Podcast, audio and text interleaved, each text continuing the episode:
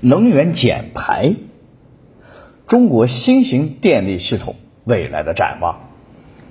中国未来将打造以光伏、风电等新能源为主体的电力系统，以承载高比例的新能源发电，全面支撑电力行业碳中和目标的实现。新型电力系统的概述：电源侧，以新能源发电为主体，集中式和分布式并举，光伏发电、风力发电。还有核电、电化学储能、抽水储能和氢储能。储能侧的是电化学储能以及抽水储能和氢储能等多种类型储能的技术共同发展。新型电力系统有以风电、光伏发电为主，分布式能源大力发展，电网的智能化改造、数字化水平的不断提升。以及发电侧与用户侧的双向流动，既是能源的消费者，也是能源的生产者。电网侧大力推进特高压主干网的微电网建设，特高压电网、微电网以及超远距离的输电，互用新能发新能源的发电，加上互用的储能，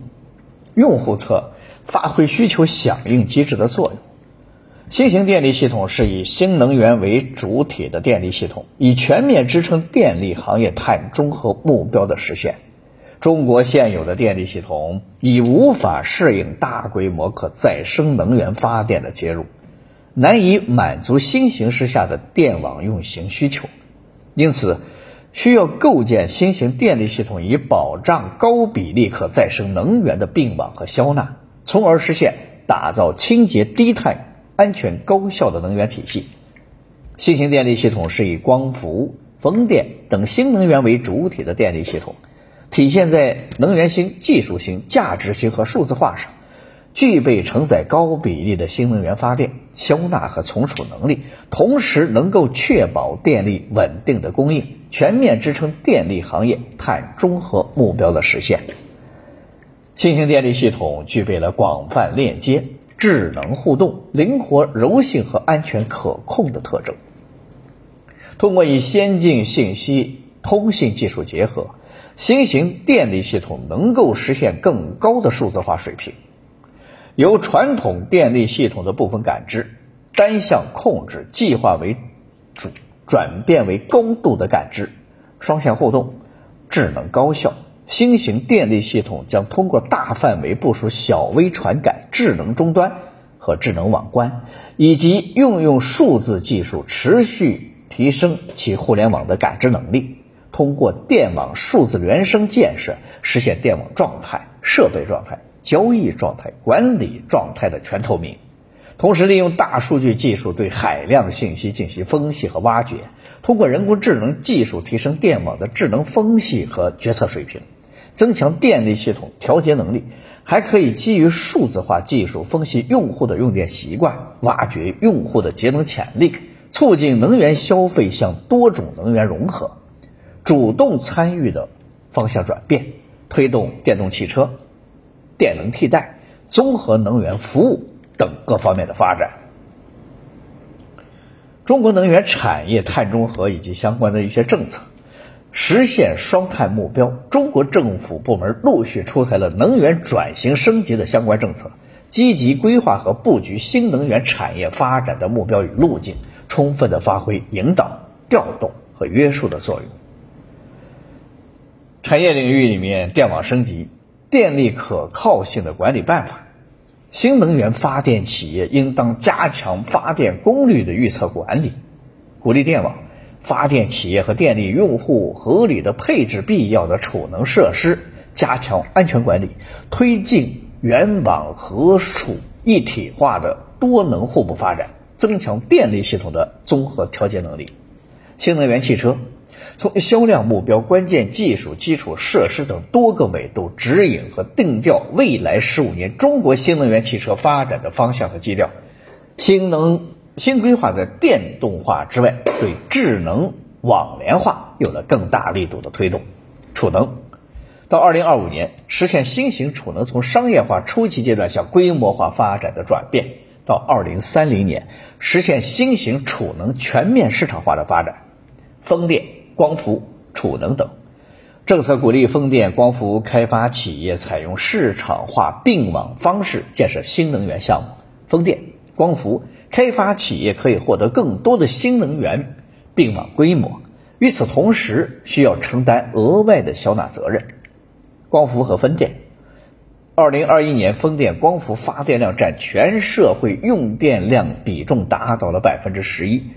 后续逐年提高，确保在二零二五年非化石能源消费占一次性能源消费的比重达到百分之二十左右。风不是能源、智能电网、储能，加大对风不是能源、智能电网、储能技术多能互补的政策支持力度。电网升级储能，原网和储一体化，多能互补有望成为中国能源电力行业的发展趋势，是提升可再生能源开发消纳水平和非化石能源消纳比重的重要抓手。氢能，加快发展绿氢制取、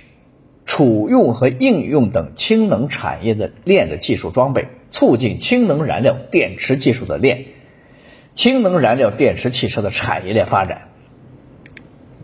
中国光伏行业发展的现状与未来，在技术进步和规模效应的带动下，光伏电站的投资成本以及度电成本的持续下降，预计至二零六零年，光伏度电成本下降至零点一元每千瓦时，装机规模将会达到六千吉瓦。根据中国国家发改委能源所发布的报告，《中国二零五零年光伏发展展望（二零一九年）》，在技术进步和规模效应的带动下，光伏组件成本大幅度的降低，以及转换效率的持续提升，从而带动光伏电站投资成本以及光伏度电的成本持续下降。预计到二零三五年和二零五零年，新增光伏电。度电的成本分别下降约百分之五十到七十，达到至零点二元每千瓦时和零点一三元每千瓦时。投报研究院认为，随着技术和转换效率进一步的提升，光伏度电成本有望于二零六零年下降至零点一元每千瓦时。到二零六零年，光伏将成为中国第一大电源，装机规模将会达到六千吉瓦。根据中国二零五零年光伏发展展望，“十四五”规划期间，也就是二零二零年到二零二五年，随着光伏成本的快速下降，新增的装机规模将实现翻番。到二零二五年，中国光伏总装机的规模要达到七百三十吉瓦，占全国总装机的百分之二十四。在光伏和储能技术的持续创新、成本持续下降的推动下。二零二五年至二零三五年将会是光伏规模加速部署的关键时期，年新增装机将持续保持每五年翻一番的增长趋势，预计到达二零三五年，光伏总装机规模将会达到三千吉瓦，占全国总装机的百分之四十九。到二零五零年，光伏将成为中国第一大电源。到二零六零年，中国光伏总装机的规模将达到六千吉瓦，其中集中式光伏和分布式光伏分别占比为百分之六十二点五和百分之三十点六。集中式光伏主要分布在太阳能源丰富的中国西部和北部地区，而分布式光伏主要分布在城市化程度较更高的东部和中部地区。中国风电行业发展。与未来，目前中国风电行业正步入平价时代，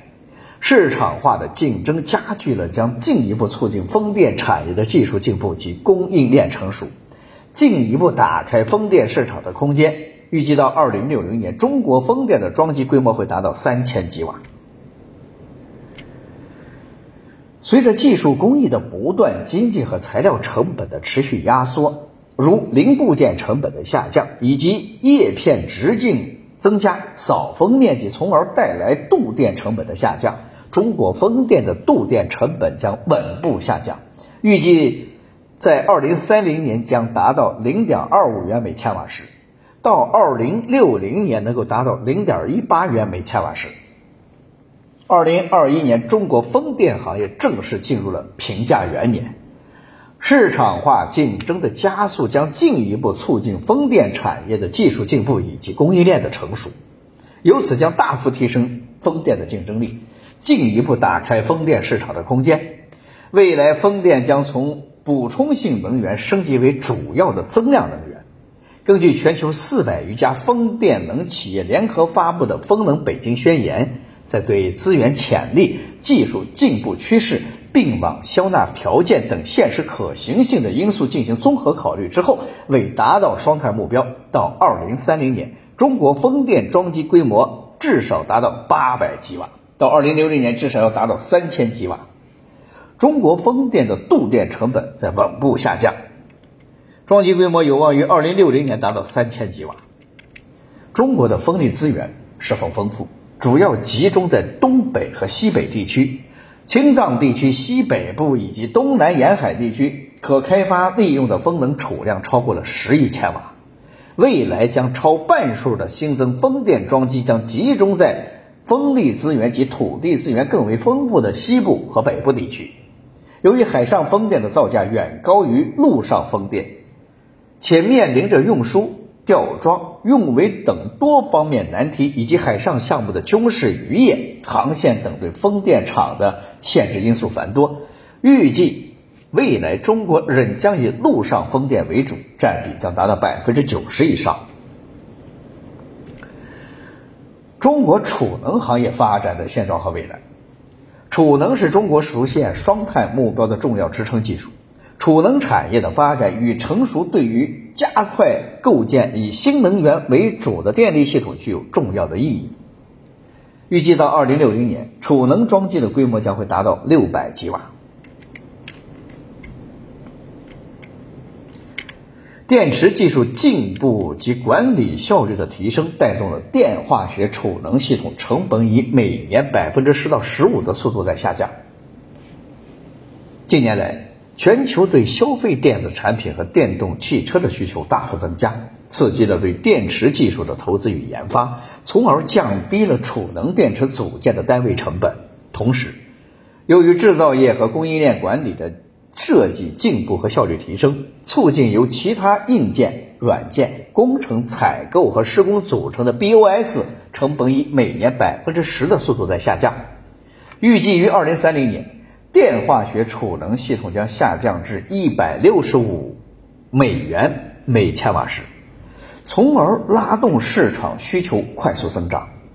储能是中国实现双碳目标的重要支撑技术，未来产业市场发展潜力巨大。储能产业的发展与成熟，对于加快构建以新能源为主的电力系统具有着重要的意义。近年来，在国家一些红利政策的支持下，中国储能，尤其是电化学储能的产业发展迅速，产业链布局不断的完善，进入商业化的初期。未来在双碳目标之下，以及在政策红利、技术进步以及新能源电力系统高速发展的带动下，中国储能产业面临的市场发展潜力巨大。根据国家电网能源研究院对于未来新型储能的预测。中国新型储能，除抽水储能之外的储能，在二零三零年之后将迎来快速的增长，于二零六零年装机规模将会达到四百二十吉瓦。在抽水储能方面，全球能源互联网发展合作组织预测，未来中国将重点开发西南地区的金沙江、雅砻江、大渡河、澜沧江、怒江等流域的水电基地。中国储水、抽水储能装机的规模将会由二零二零年的三十一点八吉瓦增长至二零六零年的一百八十吉瓦。中国的氢能，氢气的热值高，是传统化石燃料的理想替代品，在工业、交通等行业的碳减排过程中具有着至关重要的作用。预计至二零六零年，氯氢将成为最主要的制氢模式，生产规模或达到一亿吨。制氢的路径，工业副产氢提纯为主，可再生能源的电解水制氢试点运营。二零三五年，工业副产氢提升利用效率，可再生能源电解水制氢半集中化制氢为主。到二零五零年，可再生能源电解水制氢集中化制氢为主，工业副产提纯。化石能源制氢加 CCUS 为辅，到达二零六零年，可再生能源电解水制氢中集中化制氢为主，实现零碳盘制氢。制氢规模将会达到一亿吨。储氢的路径，高压气氢运输为主，液氢运输试点推广。液氢运输为主，高压储存为主。到二零五零年的时候，液氢储用加高压气氢储用加管道储用加有机液体储用等路径并行。到达二零六零年的时候，氢储用成本进一步降低，效率进一步提升。加注模式，和建站为主，制氢加氢一体试点运营。到二零二五年，氢能。电池汽车保有量要达到十万辆，二零三零年一百万辆，二零五零年三千万辆，到二零六零年的氢能汽车要达到八千万辆。氢能是传统化石燃料的理想替代品，氯氢将于二零六零年成为中国最主要的制氢模式。氢气的热值是常见燃料中最高的，为一百四十二 kg 每克。约是石油的三倍，煤炭的四点五倍，是传统化石燃料的理想替代品，在工业、交通以及建筑等行业的碳排过程中具有至关重要的作用。氯氢由可再生能源电解水制氢而成，整个过程几乎是零排放。目前，氢气生产成本约每公斤二十元，高昂的成本限制了氯氢产业的发展。未来，随着电解槽技术的进步以及可再生能源如光伏、风电的度电成本的下降，氯氢制取成本有望于二零五零年达到一美元每公斤。届时，绿氢或将成为中国主要的制氢模式。到达二零六零年，其生产规模或将达到一亿吨。目前，中国氢能的使用主要集中在工业领域，如电子、有色金属深加工等细分的领域，占比高达百分之九十九。用于交通行业的氢能占比不足百分之一。但未来随着中国交通领域脱碳目标的进一步推进，氢能在交通领域的市场需求将大幅的提升。根据工信部指导下发布的《节能与新能源汽车技术路线图二点零》，在二零三五年。中国的氢能量燃料电池汽车的保有量要达到一百万辆。